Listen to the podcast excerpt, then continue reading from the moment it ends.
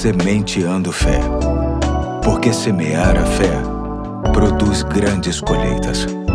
Olá, hoje é sábado, dia 30 de setembro de 2023. Aqui é o Pastor Eduardo e vamos juntos no último ponto da série Remédios para a Vida, lendo o texto de Provérbios 16, 8, que diz assim: É melhor ter pouco com retidão do que muito com injustiça. Hoje quero falar de um santo remédio para a vida chamado simplicidade. Ressaltando a mais pura verdade, não precisamos de posição social, de bens materiais e poder para sermos felizes e realizados nesta vida. Se conseguirmos nos contentar com o essencial, dispensando o glamour, o luxo caro e desnecessário e a vaidade vazia de propósitos, certamente teremos tudo para caminhar por muitos anos de forma bem tranquila todo o acúmulo de coisas, posições e títulos vem acompanhado de algo que intensifica o estresse na vida de uma pessoa que se chama complexidade. Sim, tudo que é complexo enche a nossa vida de dificuldade, perturbação, inquietação, gerando doenças muito sérias.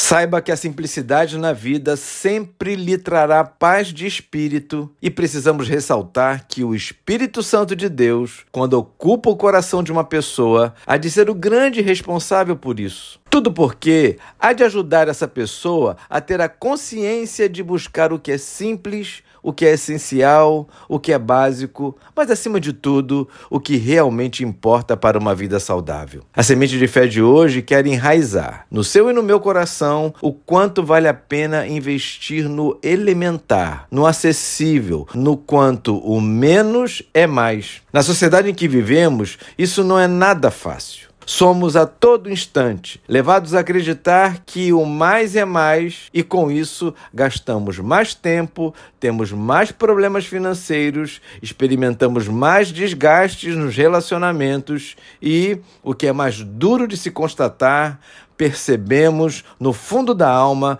que tudo não passou de vaidade boba de buscar aquilo que verdadeiramente não precisamos. Certa vez assisti uma reportagem sobre um executivo que, após muito cansaço e sintomas de doenças preocupantes, resolveu trocar seu apartamento num grande centro urbano por uma casa pequena numa cidade bem pequena. Seu guarda-roupa foi reduzido à décima parte e o seu trabalho, por estar naquele lugar, lhe trouxe redução salarial também. O seu sorriso era de dar inveja. Sua nova maneira de viver lhe trouxe saúde para o corpo e a alma. Estava realizado com o que tinha porque aprendeu que não precisava de mais nada. Saiba que é assim que Deus quer que vivamos. Use e abuse deste remédio, chamado simplicidade. Saiba que não há contraindicação para ele. Hoje eu fico por aqui. Que Deus te abençoe e até segunda, se Deus quiser.